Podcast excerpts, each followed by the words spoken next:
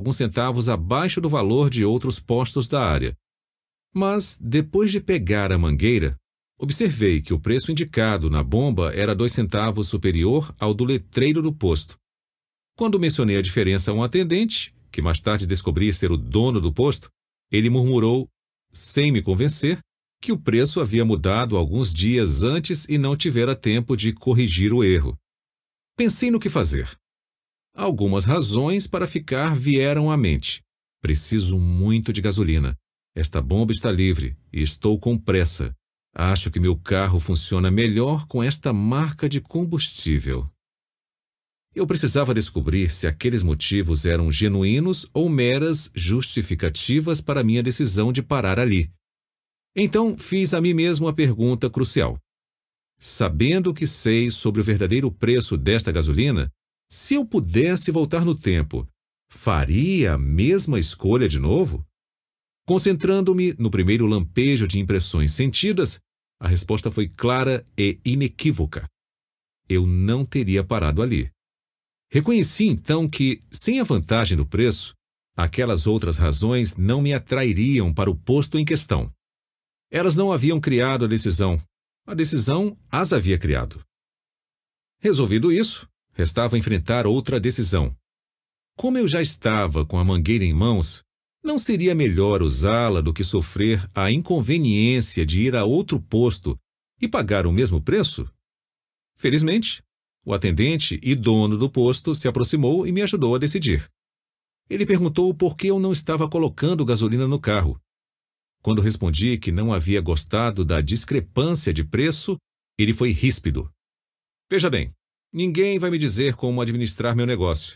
Se acha que estou enganando você, largue esta mangueira agora e saia de minha propriedade o mais rápido que puder.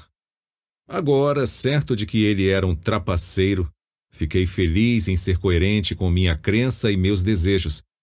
Larguei a mangueira no ato e passei com o carro por cima dela a caminho da saída mais próxima. Às vezes, a coerência pode ser algo maravilhosamente recompensador.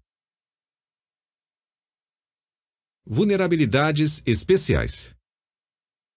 Será que existem tipos específicos de pessoas cuja necessidade de ser coerentes com o que já disseram e fizeram as torna especialmente suscetíveis às táticas de compromisso descritas neste capítulo? A resposta é sim. Para descobrir os traços que caracterizam esses indivíduos, seria útil examinar um incidente doloroso na vida de um astro do esporte. Os acontecimentos em torno do incidente, conforme descritos na época em matéria da Associated Press, parecem intrigantes. Em 1 de março de 2005, o neto de 17 meses da lenda do golfe, Jack Nicklaus, se afogou numa banheira de hidromassagem. Uma semana depois, Nicklaus, ainda arrasado, negou quaisquer intenções futuras de se dedicar ao golfe, explicando o seguinte: Acredito que, depois do que aconteceu com nossa família, meu tempo será gasto de formas bem diferentes. Não tenho planos relacionados ao jogo de golfe. Entretanto, no dia daquela declaração, ele abriu duas exceções notáveis. Fez uma palestra a um grupo de sócios potenciais de um clube de golfe na Flórida e jogou num torneio beneficente organizado por seu velho rival no esporte, Gary Player.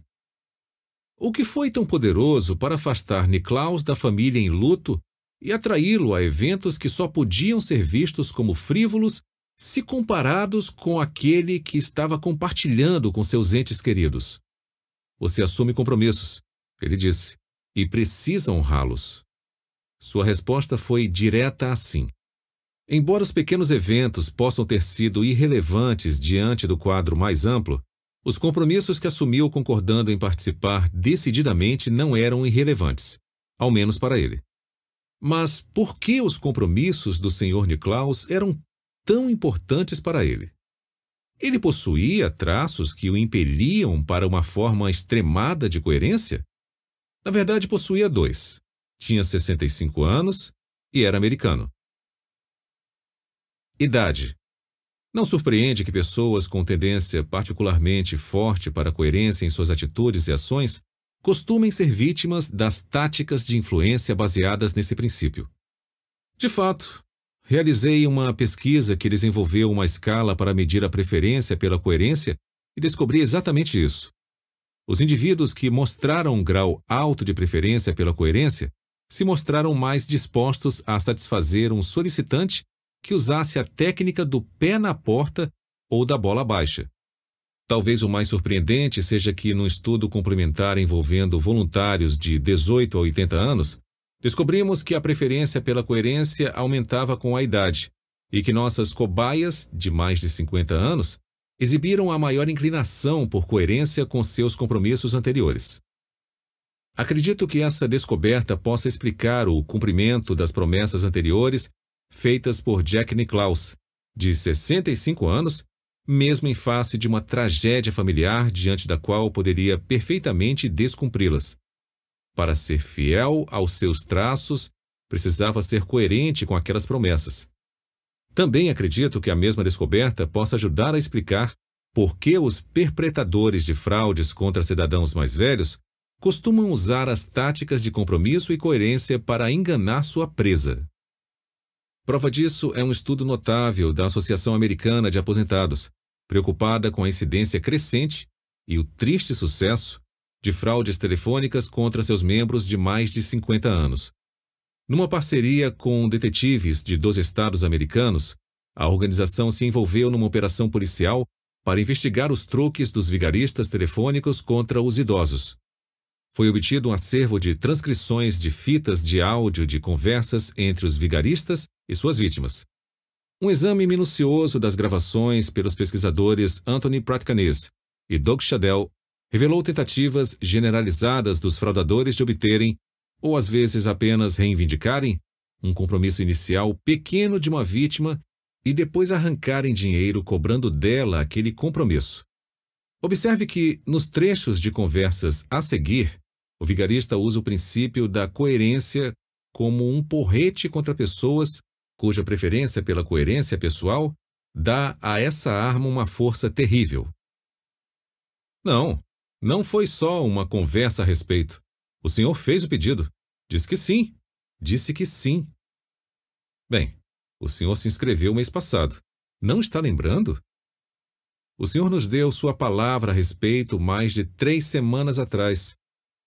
Recebi uma promessa e um compromisso seu na semana passada. O senhor não pode comprar um produto e voltar atrás cinco semanas depois. Não dá para fazer isso. Individualismo.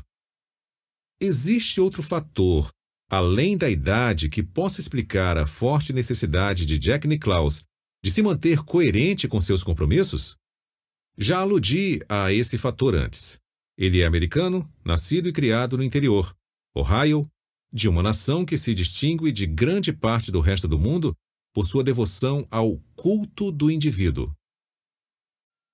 Resumo: os psicólogos reconhecem um desejo na maioria das pessoas de serem e parecerem coerentes com suas palavras, crenças, atitudes e ações. Essa propensão pela coerência é alimentada por três fontes. Primeira, uma grande coerência pessoal é altamente valorizada pela sociedade. Segunda, além do seu efeito sobre a imagem pública, a conduta coerente proporciona uma abordagem benéfica à vida cotidiana. Terceira, uma orientação coerente proporciona um atalho valioso em meio à complexidade da existência moderna. Ao ser coerente com as decisões anteriores, a pessoa reduz a necessidade de processar todas as informações pertinentes em situações semelhantes futuras. Em vez disso, basta que recorde as decisões anteriores e reaja em consonância com elas. Dentro do domínio da persuasão, o segredo é assegurar um compromisso inicial. Após tomarem uma posição, as pessoas ficam mais dispostas a concordar com pedidos que sejam compatíveis com o compromisso anterior. Desse modo, muitos profissionais da persuasão tentam induzir as pessoas a assumir uma posição inicial que seja condizente com uma conduta que mais tarde pedirão a elas. Nem todos os compromissos são igualmente eficazes, porém, em produzir ações coerentes no futuro. Os melhores são aqueles ativos, públicos, trabalhosos e vistos como internamente motivados, não coagidos. As decisões de compromisso mesmo equivocadas, têm uma tendência à auto-perpetuação porque podem desenvolver suas próprias pernas. Ou seja, é comum as pessoas acrescentarem novos motivos e justificativas para respaldar a sabedoria dos compromissos que já assumiram. Como consequência, alguns deles permanecem em vigor bem depois de as condições que os incentivaram terem mudado. Esse fenômeno explica a eficácia de certas práticas de consentimento enganadoras, como a técnica da bola baixa. Para reconhecermos e resistirmos à influência indevida das pressões por coerência em nossas decisões de consentimento, devemos dar ouvidos aos sinais oriundos de dois lugares dentro de nós: o estômago e o fundo do coração. Os sinais do estômago aparecem quando percebemos que compromisso e coerência estão nos pressionando a concordar com pedidos que sabemos que não queremos satisfazer. Sob essas circunstâncias, é melhor explicar ao solicitante que o consentimento constituiria uma forma de coerência insensata em que preferimos não nos engajar. Os sinais do fundo do coração são diferentes. Sua aplicação ideal é quando não está claro para nós que um compromisso inicial era equivocado. Aqui devemos nos fazer a pergunta crucial: Sabendo o que sei agora, se eu pudesse voltar no tempo, assumiria o mesmo compromisso? Concentre-se na primeira coisa que sentir. As táticas de compromisso e coerência tendem a funcionar especialmente bem com membros de sociedades individualistas, sobretudo aqueles acima de 50 anos. Perguntas de estudo. Domínio do conteúdo. 1. Por que queremos parecer e ser coerentes na maioria das situações? 2. Por que achamos a coerência, mesmo rígida e obstinada, desejável em muitas situações? 3. Quais são os quatro fatores que fazem com que um compromisso afete a autoimagem da pessoa e suas ações futuras? 4. O que torna os compromissos por escrito tão eficazes? 5. Qual é a relação entre a tática de consentimento da bola baixa e o termo desenvolver suas próprias pernas. Pensamento crítico. 1. Um, suponha que você esteja aconselhando soldados americanos sobre como evitar pressões pela coerência, como aquelas usadas para obter a colaboração dos prisioneiros de guerra durante a Guerra da Coreia. O que você diria a eles? 2. Referindo-se à extrema fidelidade dos proprietários de motocicletas Harley-Davidson, um comentarista observou: Se você consegue persuadir seus clientes a tatuarem seu nome no peito, provavelmente nunca precisará temer que mudem de marca. Explique por que isso seria verdade. Em sua resposta, faça referência a cada um dos quatro fatores que maximizam o poder de um compromisso em ações futuras. 3.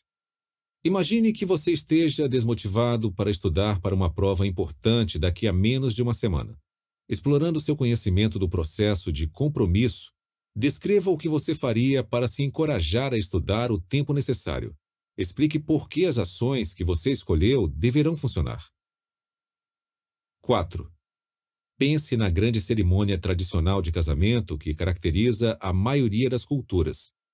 Quais aspectos desse tipo de evento podem ser vistos como dispositivos de compromisso para o casal e suas famílias?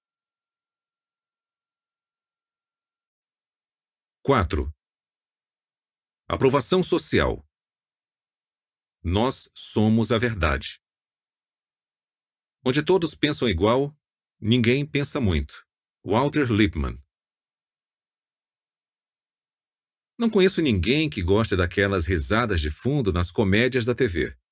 Na verdade, ao fazer uma pesquisa de opinião com pessoas que vieram ao meu escritório um dia, diversos estudantes, dois técnicos de operadora de telefonia, vários professores universitários e o zelador, esse aspecto da televisão foi bastante criticado.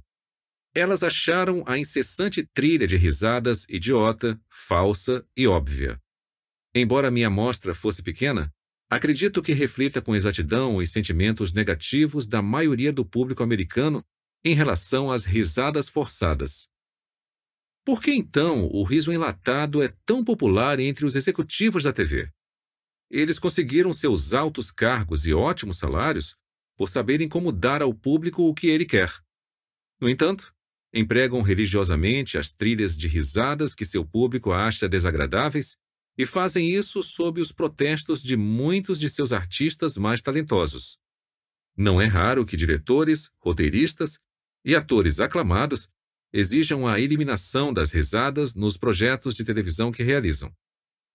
O que o riso enlatado possui que é tão atraente a esses executivos?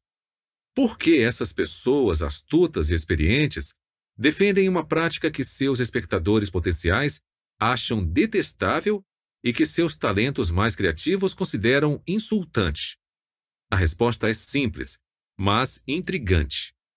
Eles sabem o que dizem as pesquisas. Experimentos descobriram que a alegria enlatada faz o público rir por mais tempo e mais vezes durante a apresentação de material humorístico, fazendo com que o achem mais engraçado. Além disso, existem indícios de que o riso enlatado atinge a máxima eficácia com piadas ruins. À luz desses dados, as atitudes dos executivos da TV fazem todo sentido. A introdução de trilhas de risadas em sua programação cômica aumenta as reações bem-humoradas e positivas do público, mesmo e especialmente quando o material é de má qualidade. Resolvido o mistério do uso generalizado de trilhas de risadas, resta uma questão mais intrigante. Por que o riso enlatado funciona tão bem? Agora não são mais os executivos da televisão que parecem estranhos. Eles estão agindo de maneira lógica e em seu próprio interesse. Em vez disso, é o comportamento do público que parece esquisito. Por que deveríamos rir mais de um material cômico envolto numa alegria mecanicamente forjada? Os executivos não estão nos enganando. Qualquer um consegue reconhecer o riso gravado. É tão flagrante, tão claramente falsificado, que não dá para confundir com a risada autêntica. Sabemos muito bem que os risos ouvidos não refletem a qualidade humorística da piada que não são criados por um público genuíno e espontâneo, mas por técnicos num painel de controle. Porém, mesmo sendo uma falsificação grosseira, funciona conosco. O princípio da aprovação social. Para descobrir por que o riso enlatado é tão eficaz, precisamos primeiro entender a natureza de outra potente arma de influência: o princípio da aprovação social. Segundo ele, Decidimos o que é correto descobrindo o que as outras pessoas acham que é correto. Aplica-se especialmente à maneira como decidimos o que constitui um comportamento adequado. Consideramos um comportamento adequado em dada situação na medida em que o vemos ser seguido pelos outros. A tendência a considerar apropriada uma ação quando realizada pelos outros normalmente funciona bem. Via de regra, cometeremos menos erros agindo de acordo com as evidências sociais do que contra elas. Em geral, quando muitas pessoas estão fazendo alguma coisa, trata-se da ação certa. Essa característica do princípio da aprovação social é ao mesmo tempo sua maior força e sua maior fraqueza. Como as outras armas de influência, fornece um atalho conveniente para definir o comportamento, mas, ao mesmo tempo, torna seu usuário vulnerável aos ataques dos aproveitadores que estão à espreita. No caso do riso enlatado, o problema começa quando passamos a reagir à aprovação social de forma tão maquinal e impensada que podemos ser enganados por dados parciais ou falsos. Nossa insensatez não está em usar o riso dos outros para nos ajudar a decidir o que é engraçado. Isso condiz com um bem fundamentado princípio da aprovação social. O insensato é fazer isso em reação a um riso claramente fraudulento. De algum modo, apenas um aspecto do humor, um som, opera como sua essência. O exemplo da perua e da doninha apresentado no capítulo 1 é bastante instrutivo. Como o piar dos filhotes de peru costuma estar associado a perus recém-nascidos, suas mães exibirão ou negarão os cuidados maternais com base apenas naquele som. Lembre-se de como, consequentemente, foi possível enganar uma perua com uma doninha empalhada na medida em que a réplica tocava o gorjeio gravado de um filhote de peru. O som simulado foi suficiente para ativar na perua a fita do comportamento maternal. A lição da perua e da doninha ilustra de forma perturbadora o relacionamento entre o espectador comum e os executivos da TV que insistem na trilha de risadas. Nós nos acostumamos tanto a aceitar as reações bem-humoradas dos outros como sinais do que merece risos, que podemos também ser levados a reagir ao som, e não à substância da coisa real. Assim como o piar removido da realidade de um filhote consegue estimular uma perua a oferecer cuidados maternos, uma risada gravada removida da realidade de um público genuíno consegue nos estimular a rir. Os executivos da televisão estão explorando nosso gosto por atalhos, nossa tendência a reagir automaticamente com base em indícios parciais. Eles sabem que suas fitas darão a deixa para nossas fitas. Clique, zoom. O poder das pessoas. Os executivos da TV não estão sozinhos em seu uso da aprovação social para obter lucros. Nossa tendência a pressupor que uma ação é mais correta quando realizada por outros é explorada numa variedade de cenários. Muitos barmen põem notas de dinheiro em suas caixinhas de gorjetas no início de uma noite para simular gorjetas deixadas por clientes anteriores e, portanto, dar a impressão de que colocar dinheiro na caixinha é um comportamento apropriado num bar. As igrejas fazem parecido com as cestas de coleta de donativos pelo mesmo motivo e com o mesmo efeito positivo. Existem pastores evangélicos que incluem na plateia farsantes treinados para subir ao púlpito em determinado momento e dar depoimentos e doações. Os publicitários adoram nos informar quando o produto é o que mais cresce ou o que mais vende porque não precisam nos convencer diretamente de que o produto é bom. Basta dizer que muitos consumidores acham isso, o que parece ser uma prova suficiente.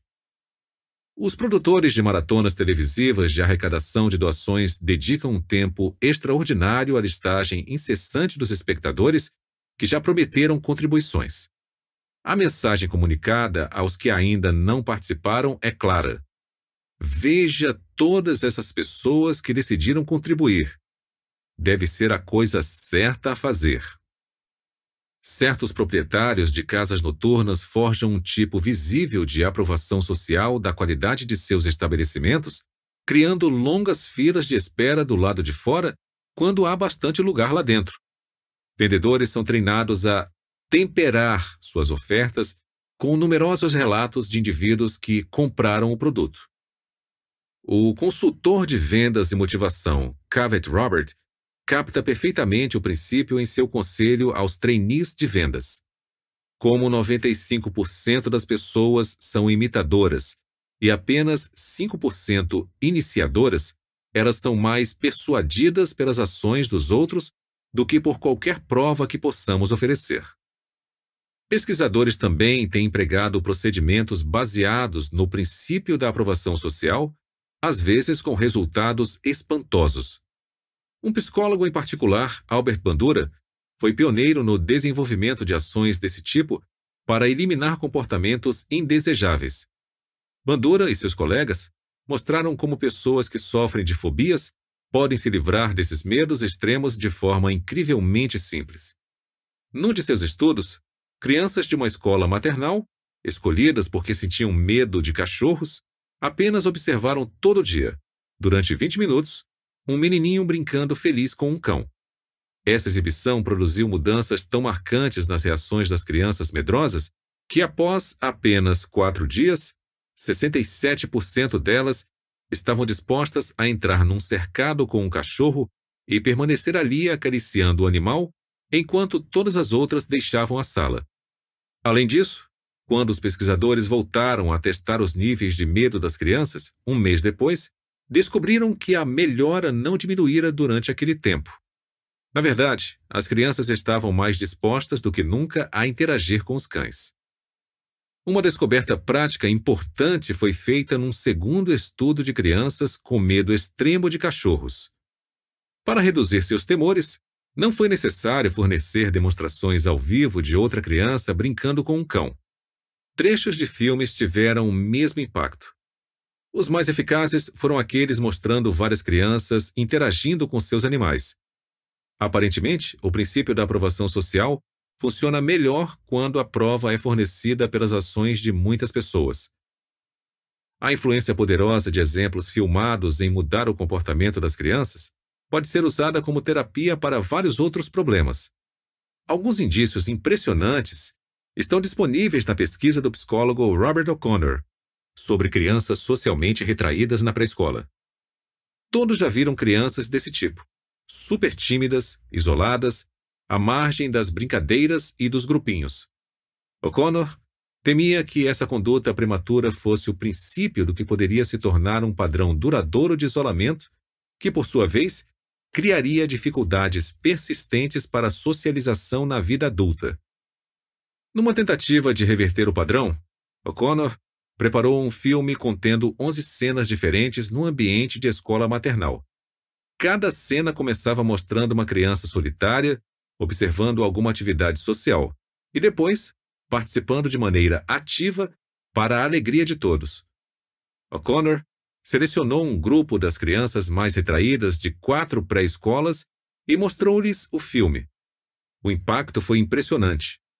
Após assistirem ao filme, as crianças isoladas imediatamente passaram a interagir com seus colegas num nível idêntico ao das crianças normais. Ainda mais espantoso foi o que O'Connor descobriu quando voltou às escolas seis semanas depois para observar. Enquanto as crianças retraídas que não tinham visto o filme de O'Connor permaneceram tão isoladas quanto antes, aquelas que o tinham visto eram agora líderes em quantidade de atividade social. Parece que aquele filme de 23 minutos, assistido uma só vez, foi suficiente para reverter um padrão potencial de comportamento desajustado vitalício. Tal é o poder do princípio da aprovação social. Após o dilúvio. Quando se trata de demonstrar a força da aprovação social, uma ilustração é de longe a minha favorita. Diversos fatores contribuem para sua atratividade. Ela oferece um exemplo excelente do pouco usado método da observação participante, em que o cientista estuda um processo mergulhando em sua ocorrência natural. Fornece informações de interesse a grupos tão diversos como historiadores, psicólogos e teólogos. E, mais importante, mostra como os indícios sociais podem ser usados em nós, não pelos outros, mas por nós mesmos, para fazer com que pareça verdade aquilo que preferimos que seja verdade. A história é velha, exigindo um exame de dados antigos, pois o passado está repleto de movimentos religiosos milenares. Diferentes seitas e cultos profetizaram que, numa data específica, chegaria um período de redenção e grande felicidade para quem acreditasse nos ensinamentos do grupo. Em cada caso, se previu que o início de uma era de salvação seria marcado por um acontecimento importante e inegável. Em geral, o fim cataclísmico do mundo. Claro que essas previsões invariavelmente se mostraram falsas, para o desânimo profundo dos membros daqueles grupos. No entanto, logo após o fracasso óbvio da profecia, a história registra um padrão enigmático. Em vez de se dispersarem desiludidos, os adeptos da seita muitas vezes se fortalecem em suas convicções. Arriscando ser ridicularizados pela população, saem às ruas, publicamente reafirmando seu dogma e buscando adeptos com um fervor que é intensificado, e não enfraquecido, pela clara revogação de uma crença central. Assim aconteceu com os montanistas da Turquia no século II, com os anabatistas da Holanda no século XVI, com os sabataístas de Izmir no século XVII e com os milleristas, seguidores de William Miller, americanos do século XIX. E segundo um trio de cientistas sociais interessados, o mesmo poderia ocorrer com um culto apocalíptico na Chicago de hoje. Os cientistas Leon Festinger, Henry Hinken, Stanley Sketcher na época colegas na Universidade de Minnesota, ouviram falar do grupo de Chicago e acharam que ele merecia um estudo atento. Sua decisão de ingressar anonimamente na seita a fim de investigá-la, bem como de colocar observadores pagos adicionais em suas fileiras, resultou num valioso relato em primeira mão dos acontecimentos antes e depois do dia da catástrofe prevista. A seita de crentes era pequena, nunca ultrapassando 30 membros. Seus líderes eram um homem e uma mulher de meia idade, cujos nomes os pesquisadores mudaram para Dr. Thomas Armstrong e Sra. Marian Kitch. O Dr. Armstrong, um médico da equipe de saúde de uma faculdade, mantinha um interesse em misticismo, ocultismo e discos voadores. Como tal, servia como uma autoridade respeitada sobre esses temas para o grupo. A senhora Kitch, porém, era o centro das atenções e atividades.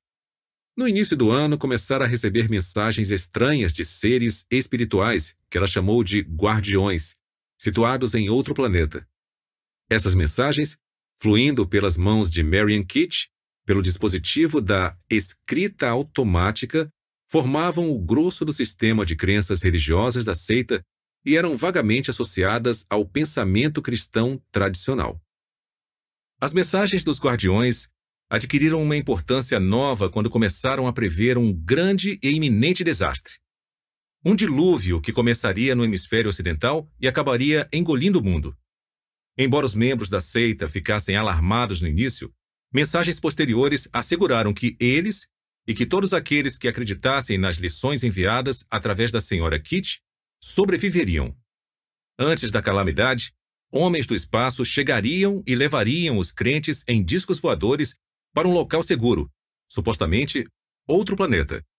Pouquíssimos detalhes foram passados sobre o resgate, exceto que os crentes deveriam se preparar ensaiando certas senhas que seriam trocadas e removendo todos os metais de suas roupas, porque usar ou carregar metais tornaria bastante perigosa a viagem no disco voador.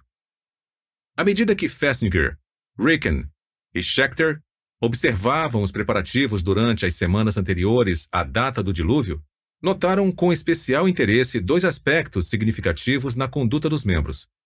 Primeiro, o nível de comprometimento com o sistema de crenças da seita era muito elevado, Prevendo o abandono da terra condenada, os membros do grupo deram passos irreversíveis.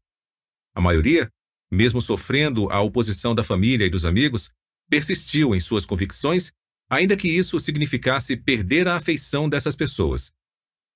Diversos membros sofreram processos na justiça, movidos por vizinhos ou familiares, para que fossem declarados mentalmente incapazes. A irmã do Dr. Armstrong entrou com um pedido para que seus dois filhos mais novos fossem retirados de sua custódia. Muitos crentes abandonaram o emprego ou negligenciaram os estudos para se dedicar 100% ao movimento. Alguns até doaram ou jogaram fora seus pertences, acreditando que em breve perderiam sua utilidade. Aquelas eram pessoas cujas convicções permitiam suportar enormes pressões sociais, econômicas e legais e cujo comprometimento com seu dogma crescia conforme resistiam a cada pressão. O segundo aspecto significativo nas ações dos religiosos antes do dilúvio era uma forma curiosa de inação. Para indivíduos tão convictos da validade de sua crença, surpreende que se empenhassem tão pouco em espalhar a notícia.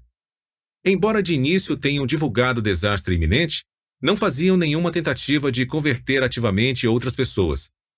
Estavam dispostos a soar o alarme e aconselhar aqueles que respondessem de forma voluntária. Nada mais. A aversão do grupo aos esforços de recrutamento era evidente não só pela falta de tentativas de persuasão pessoal. Vários assuntos eram mantidos em sigilo. Cópias extras das lições eram queimadas, senhas e sinais secretos eram instituídos. O teor de certas gravações em fita não era discutido com pessoas de fora, as fitas eram tão secretas que mesmo crentes antigos estavam proibidos de anotar seu conteúdo. A publicidade era evitada. À medida que o dia do desastre se aproximava, números crescentes de repórteres de jornais, televisão e rádio convergiram para o quartel-general do grupo, na casa de Kit. A maioria foi mandada embora ou ignorada. Embora desencorajados por um tempo, os representantes da mídia retornaram quando as atividades religiosas do Dr. Armstrong causaram sua demissão da equipe de saúde da faculdade. Um repórter especialmente insistente foi ameaçado de processo. Um cerco similar foi repelido na véspera do dilúvio, quando um enxame de jornalistas pressionou e importunou os crentes em busca de informações. Mais tarde, os pesquisadores sintetizaram em tom respeitoso a posição pré-dilúvio do grupo sobre a exposição pública e o recrutamento. Expostos a um imenso surto de publicidade, haviam tentado ao máximo se esquivar da fama. Diante de dezenas de oportunidades de fazer adeptos, tinham permanecido evasivos e reservados, comportando-se com uma indiferença quase superior. No final, quando todos os repórteres e curiosos haviam sido retirados da casa, os crentes começaram os preparativos finais para a chegada da espaçonave, marcada para meia-noite daquele dia. A cena, conforme vista por Festinger, Ricken e Schachter, deve ter parecido uma apresentação de teatro do absurdo. Pessoas aparentemente normais, donas de casa, estudantes universitários, um aluno do ensino médio, um editor, um médico, um balconista de loja de ferragens e sua mãe estavam levando a sério aquela tragicomédia. Eles se orientavam por uma dupla de membros que mantinham contato constante com os guardiões. As mensagens escritas de Marian Kitch estavam sendo complementadas naquela noite por Berta, uma ex-esteticista que era usada pelo criador para passar instruções. Eles ensaiaram suas falas com seriedade, entoando em coro as respostas a serem dadas antes de adentrarem o disco voador do resgate. Discutiram-se a mensagem de alguém que telefonou e se identificou como o Capitão Vídeo, um personagem de uma série de ficção científica da época, deveria ser interpretada como uma brincadeira ou uma comunicação codificada de seus salvadores. Obedecendo à recomendação de não levarem nenhum metal no disco voador, os crentes trajavam roupas das quais todas as peças metálicas haviam sido arrancadas. Os ilhoses de metal de seus sapatos foram retirados. As mulheres estavam sem sutiã ou usavam lingerie sem as barbatanas de metal. Os homens haviam retirado o zíper da calça, presa por um barbante no lugar do cinto. Com a aproximação da hora marcada para a partida, os crentes entraram numa calma silenciosa de expectativa. Os cientistas deram um relato detalhado dos acontecimentos durante aquele momento significativo. Os últimos dez minutos foram preocupantes para o grupo na sala de estar. Não tinham nada a fazer exceto ficar sentados e aguardar. No tenso silêncio, dois relógios tiquetaqueavam alto, um cerca de dez minutos adiantado em relação ao outro. Quando o mais adiantado marcou meia-noite e cinco, um dos observadores fez uma observação em voz alta sobre o fato e um coro de pessoas respondeu que à meia-noite ainda não tinha chegado. Bob Eastman afirmou que o relógio mais atrasado marcava a hora certa. Ele o havia acertado somente naquela tarde. Mostrava apenas quatro minutos para meia-noite. Aqueles quatro minutos decorreram em completo silêncio, com exceção de uma única observação. Quando o relógio mais atrasado no consolo da lareira mostrou que faltava apenas um minuto para a chegada do guia do disco voador, Marian exclamou em voz tensa e estridente. E nenhum plano deu errado. O relógio soou meia-noite e cada pancada foi dolorosamente ouvida no silêncio expectante. Os crentes estavam sentados imóveis. Seria de se esperar alguma reação visível, era meia-noite e nada ocorrera. O próprio cataclismo estava a menos de sete horas de distância. Mas pouco se via nas reações das pessoas na sala. Não havia conversa, nenhum som. Os crentes estavam sentados imóveis, rostos aparentemente congelados e inexpressivos. Mark Post foi a única pessoa que chegou a se mexer. Ele se deitou no sofá e fechou os olhos, mas não dormiu. Os outros nada mostravam na superfície, embora ficasse claro mais tarde que haviam sido duramente atingidos. De forma gradual e penosa, uma atmosfera de desespero e confusão dominou o grupo. Eles reexaminaram a previsão e as mensagens associadas. O Dr. Armstrong e a Sra. Kitch reiteraram sua fé. Os crentes refletiram sobre sua decepção e descartaram várias explicações como insatisfatórias. A certa altura, em torno das quatro horas da madrugada, a Sra. Kitch irrompeu num choro amargurado. Soluçando, disse que sabia que alguns estavam começando a duvidar, mas que o grupo deveria iluminar aqueles que mais precisavam e se manter coeso. Os demais crentes vinham perdendo o controle também.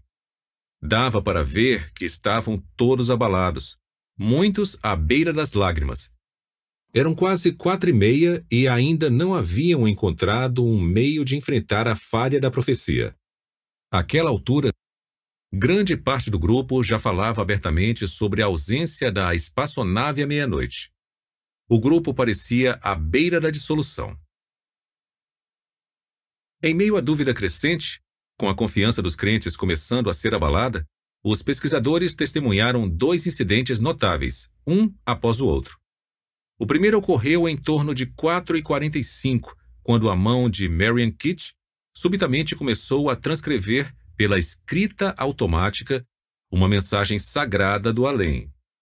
Ao ser lida em voz alta, a comunicação se revelou uma explicação elegante dos acontecimentos daquela noite. O pequeno grupo, sentado sozinho por toda a noite, havia espalhado tanta luz que Deus salvara o mundo da destruição. Embora perfeita e eficiente, aquela explicação não foi totalmente satisfatória. Após ouvi-la, um dos membros se levantou, pôs o chapéu e a jaqueta e saiu, para nunca mais voltar. Algo mais era necessário para restaurar os níveis de fé anteriores dos crentes. Foi aí que ocorreu o segundo incidente notável para suprir essa necessidade. Mais uma vez, as palavras daqueles que estavam presentes oferecem uma descrição viva. A atmosfera no grupo mudou abruptamente, bem como seu comportamento. Minutos após a leitura da mensagem explicando a não confirmação da profecia, a senhora Kitch recebeu outra mensagem instruindo-a a divulgar a explicação. Ela apanhou o telefone e pôs-se a discar o número de um jornal. Enquanto aguardava que a ligação se completasse, alguém perguntou: Marian, esta é a primeira vez que você liga pessoalmente para o jornal? Sua resposta foi imediata. Ah, sim, é a primeira vez que ligo para eles. Não tinha nada a lhes dizer antes, mas agora sinto que é urgente. O grupo inteiro poderia ter ecoado seus sentimentos, pois todos tiveram a mesma sensação de urgência. Assim que Marian terminou sua ligação, os outros membros se revezaram ligando para jornais, agências de notícias, emissoras de rádio e revistas de circulação nacional para espalhar a explicação do fracasso do dilúvio. Em seu desejo de disseminar a notícia de forma rápida e ressonante, os crentes agora abriam à atenção pública temas que até então eram secretos. Enquanto horas antes haviam expulsado repórteres de jornais e lamentado a atenção obtida na imprensa, agora buscavam ávidos a publicidade. Mudaram não apenas as antigas políticas em relação a sigilo e publicidade, mas também a atitude do grupo em relação a adeptos potenciais. Se os candidatos que antes visitavam a casa haviam quase todos sido ignorados, mandados embora ou tratados com pouca atenção, o dia seguinte a decepção viu uma história diferente. O grupo admitia todos os que telefonavam, respondia todas as perguntas e tentava converter todos aqueles visitantes. A que podemos atribuir a reviravolta dos crentes? Em poucas horas haviam mudado de um grupo exclusivista e taciturno que relutava em compartilhar a revelação para um grupo expansivo, ávido por disseminá-la. O que os teria levado a escolher um instante tão malfadado, quando o fracasso do dilúvio deveria fazer com que os céticos considerassem os crentes e seu dogma ridículos? O acontecimento crucial se deu em algum ponto durante a noite do dilúvio, quando se tornou cada vez mais claro que a profecia não seria cumprida. Estranhamente, não foi sua certeza anterior que levou os membros a propagar a sua crença, mas a sensação desagradável de incerteza. Foi a percepção iminente de que, se as previsões da vinda da espaçonave e do dilúvio estavam erradas, todo o sistema de crenças em que repousavam também poderia estar. Para as pessoas reunidas na sala de Kit, aquela possibilidade crescente deve ter parecido insuportável. Os membros do grupo haviam ido longe demais e renunciado a muitas coisas. A vergonha, o custo econômico e as zombarias resultantes da destruição de suas crenças seriam insuportáveis. Imagine o beco sem saída em que se viram o Dr. Armstrong e seus seguidores à medida que a manhã se aproximava. Tão intenso era o compromisso com suas crenças que nenhuma outra verdade era tolerável. No entanto, aquele conjunto de crenças havia recebido um golpe implacável da realidade física. Nenhum disco voador havia aterrissado, nenhum homem do espaço batera na porta, nenhum dilúvio chegara. Nada acontecera conforme profetizado. Como a única forma aceitável de verdade tinha sido sobrepujada pela prova física, só restava uma saída para o grupo. Outro tipo de prova para a validade de suas crenças precisava ser criado, a aprovação social. Isso então explica sua súbita transformação de conspiradores sigilosos em missionários ardorosos.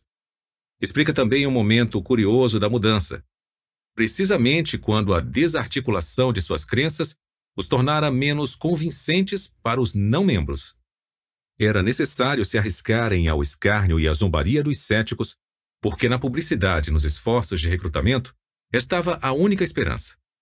Se pudessem espalhar a profecia, se pudessem informar os ignorantes, se pudessem convencer os céticos e, assim agindo, conquistar novos adeptos, suas crenças queridas, mas ameaçadas, se tornariam mais verdadeiras. O princípio da aprovação social sustenta: quanto maior o número de pessoas que acham uma ideia correta, mais um dado indivíduo irá considerá-la correta. A missão do grupo era clara. Já que os dados físicos não podiam ser mudados, mudariam os dados sociais. Convença e você será convencido. Causa de morte: incerteza. Todas as armas de influência discutidas neste livro funcionam melhor sob certas condições. Para nos defendermos adequadamente contra elas, é essencial conhecermos suas condições ideais de operação para reconhecermos quando estamos mais vulneráveis à sua influência. Já tivemos uma pista de qual seria esse momento quando o princípio da aprovação social funcionou melhor com os crentes de Chicago.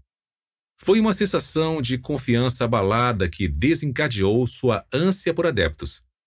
Em geral, quando estamos inseguros, quando a situação está obscura ou ambígua, quando a incerteza domina, aumenta nossa tendência a aceitar as ações dos outros como corretas. Outra maneira pela qual a incerteza se desenvolve é na falta de familiaridade com uma situação. Nessas circunstâncias, as pessoas se dispõem mais a seguir a liderança dos outros. Vejamos como essa percepção simples permitiu que um homem se tornasse multimilionário. Após adquirir diversas pequenas mercearias em 1934, Sylvan Goldman percebeu que seus clientes paravam de comprar quando suas cestas de compra ficavam pesadas demais. Isso o inspirou a inventar o carrinho de compras, que em sua forma inicial era uma cadeira dobrável equipada com rodas e um par de cestas de metal pesadas. O invento tinha um aspecto tão estranho que, de início, Nenhum dos fregueses de Goldman estava disposto a usá-lo.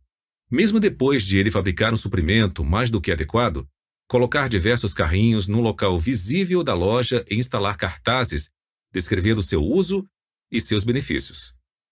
Frustrado e quase desistindo, experimentou mais uma ideia para reduzir a incerteza dos clientes, baseada na aprovação social. Contratou compradores para andar com os carrinhos pela loja. Como resultado, seus verdadeiros clientes logo começaram a imitá-los. Sua invenção arrebatou o país e ele morreu riquíssimo, com um patrimônio de mais de 400 milhões de dólares. No processo de examinar as reações das outras pessoas para resolver nossa incerteza, costumamos negligenciar um fato sutil, mas importante. Aquelas pessoas provavelmente estão também examinando as provas sociais.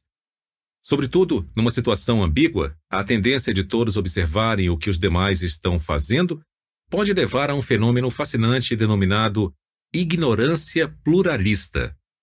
Uma compreensão profunda desse fenômeno ajuda a explicar uma ocorrência frequente nos Estados Unidos que tem sido taxada de enigma e desgraça nacional. A incapacidade de grupos inteiros de transeuntes de ajudar vítimas que precisam desesperadamente de ajuda. O exemplo clássico dessa inação, e que gerou muitos debates nos círculos jornalísticos, políticos e científicos, começou como um caso comum de homicídio no distrito nova-iorquino do Queens. Catherine Genovese, de quase 30 anos, foi morta tarde da noite em sua rua quando voltava do trabalho. Um homicídio não é algo que passa despercebido, mas numa cidade com o tamanho e as características de Nova York, o incidente de Genovese mereceu no máximo uma fração de uma coluna do The New York Times. A história de Catherine Genovese teria morrido junto com ela naquele dia de março de 1964 se não tivesse ocorrido um erro. O editor metropolitano do Times, A.M. Rosenthal, por acaso almoçou com o chefe de polícia da cidade uma semana depois. Rosenthal indagou do delegado sobre um outro homicídio no Queens, e este, pensando que se tratasse do caso de Genovese, revelou algo estarrecedor que havia sido descoberto pela investigação policial. Catherine Genovese não sofrera uma morte rápida e silenciosa. Seu assassinato tinha sido um acontecimento público, longo, ruidoso e torturante. Seu agressor havia perseguido a mulher na rua e a atacara três vezes num período de 35 minutos, antes que sua faca enfim silenciasse os gritos por socorro. Por incrível que pareça, 38 de seus vizinhos assistiram ao crime da segurança das janelas de seus apartamentos sem levantar sequer um dedo a fim de ligar para a polícia. Rosenthal, jornalista ganhador de um prêmio Pulitzer, sabia reconhecer quando estava diante de uma matéria importante. No dia de seu almoço com o chefe de polícia, designou um repórter para investigar o ângulo dos observadores do incidente de Genovese. Após uma semana, o Times publicou um longo artigo de primeira página que viria a criar um turbilhão de controvérsias e especulação. Os parágrafos iniciais daquela reportagem deram o tom e o foco da matéria. Por mais de meia hora, 38 cidadãos respeitáveis e cumpridores da lei do Queens presenciaram um assassino perseguindo e esfaqueando uma mulher em três ataques separados em Kew Gardens. Por duas vezes, o som de suas vozes e o súbito brilho das lâmpadas de seus quartos o interromperam e o afugentaram. A cada vez ele retornou, procurou a vítima e a esfaqueou novamente. Ninguém ligou para a polícia durante a agressão. Uma testemunha telefonou depois que a vítima estava morta. Isso aconteceu duas semanas atrás. Mas o vice-inspetor-geral Frederic M. Lucen, um veterano com 25 anos de experiência em investigações de homicídio e encarregado dos policiais do bairro, continua chocado. Ele consegue citar uma lista trivial de muitos homicídios. Mas o assassinato de Kew Gardens o intriga não por ser um assassinato, mas porque pessoas de bem deixaram de chamar a polícia. Como aconteceu com o vice-inspetor Lucen, as reações normais de quase todos os que souberam dos detalhes da ocorrência foram de choque e espanto. O choque veio primeiro, deixando a polícia, os jornalistas e o público leitor abismados. O espanto logo se seguiu. Como 38 pessoas de bem deixaram de agir sob aquelas circunstâncias. Ninguém conseguia entender. As próprias testemunhas do homicídio estavam perplexas. Não sei, responderam uma após a outra. Simplesmente não sei. Algumas ofereceram justificativas fracas para sua inércia. Por exemplo, duas ou três pessoas explicaram que estavam com medo ou não quiseram se envolver. Aquelas razões, porém, não resistem a uma análise mais atenta. Uma simples chamada anônima para a polícia poderia ter salvado Catherine Genovese sem ameaçar a segurança futura ou ocupar o tempo livre das testemunhas. Não, não foi o medo de complicar sua vida que explicou a falta de ação dos observadores. Algo mais estava acontecendo ali, e nem eles eram capazes de compreender. A confusão, porém, não dá uma boa matéria de jornal. Portanto, a imprensa enfatizou a única explicação disponível na época. As testemunhas, não diferindo do resto das pessoas, não se importaram bastante para se envolverem. Os Estados Unidos estavam se tornando uma nação de pessoas egoístas e insensíveis. Os rigores da modernidade, especialmente a vida urbana, estavam deixando-as assim. Em apoio a essa interpretação, começaram a aparecer matérias frequentes detalhando diferentes tipos de apatia pública. Também respaldaram aquela interpretação as observações de uma série de comentaristas sociais. Eles acharam que o caso de Genovese tinha uma grande importância social. Todos empregaram a palavra apatia, a qual, é interessante observar, constara da manchete do Times, embora a explicassem de modo diferente. Um a atribuiu aos efeitos da violência na TV, outro à agressividade reprimida, mas a maioria culpou a despersonalização da vida urbana com suas sociedades das megalópolis e a alienação do indivíduo em relação ao grupo. Mesmo Rosenthal, o jornalista que primeiro divulgou a história e que acabou fazendo dela tema de um livro, aceitou a teoria da apatia causada pela cidade.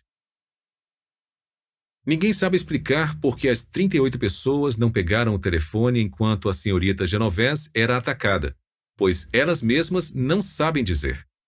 Pode-se presumir, porém, que sua apatia foi típica da cidade grande. É quase uma questão de sobrevivência psicológica, quando se está cercado e pressionado por milhões de pessoas, impedir que elas constantemente se intrometam em sua vida, e a única forma de fazer isso é ignorá-las ao máximo. A indiferença em relação aos vizinhos e aos seus problemas é um reflexo condicionado da vida em Nova York, assim como em outras grandes cidades. Além de ser tema do livro de Rosenthal e de inúmeras matérias de jornais e revistas, documentários da televisão e uma peça off-Broadway, a história de Genovese, atraiu a atenção profissional de dois professores de psicologia de Nova York, Bit Latané e John Darley. Eles examinaram os relatos do incidente e, com base em seus conhecimentos de psicologia social, depararam com o que parecia a explicação mais improvável de todas: o fato de que 38 testemunhas estavam presentes. Relatos anteriores do caso tinham enfatizado que nenhuma ação foi tomada, embora 38 indivíduos estivessem observando. Patané e Darley sugeriram que ninguém ajudara justamente porque havia tantos observadores. Os psicólogos especularam que, por pelo menos dois motivos, um observador de uma emergência tende a não prestar ajuda quando existem vários outros observadores presentes. O primeiro motivo é simples. Com tantas pessoas podendo ajudar, a responsabilidade pessoal de cada uma se reduz. Talvez outra pessoa vá ajudar ou pedir ajuda. Talvez alguém já tenha feito isso. Assim, Enquanto todo mundo acha que alguém ajudará ou já ajudou, ninguém faz nada. O segundo motivo é o mais psicologicamente intrigante. Ele se baseia no princípio da aprovação social e envolve o efeito da ignorância pluralista. Uma emergência muitas vezes não é tão óbvia assim. O homem deitado no beco foi vítima de um ataque cardíaco ou é um bêbado dormindo? A confusão no apartamento ao lado é uma agressão que requer a polícia ou uma briga de marido e mulher em que é melhor não se meter. O que está acontecendo? Em épocas de tamanha incerteza, é natural procurar pistas nas ações dos outros à nossa volta. Podemos descobrir, pela reação das outras testemunhas, se o incidente é ou não uma emergência. O que é fácil esquecer, porém, é que todos os demais espectadores do acontecimento também devem estar procurando provas sociais. Como gostamos de parecer seguros e equilibrados na frente dos outros, costumamos buscar esses sinais com tranquilidade por meio de olhares breves e disfarçados à nossa volta. Portanto, todos os envolvidos tendem a ver os demais igualmente tranquilos e inativos. Como resultado, e pelo princípio da aprovação social, o acontecimento será interpretado por todos como não emergencial. Trata-se, segundo Latané e Darley, do estado de ignorância pluralista, em que cada pessoa conclui que, como ninguém está preocupado, não há nada de errado. Enquanto isso, o perigo pode estar aumentando até o ponto em que um indivíduo isolado, não influenciado pela aparente calma dos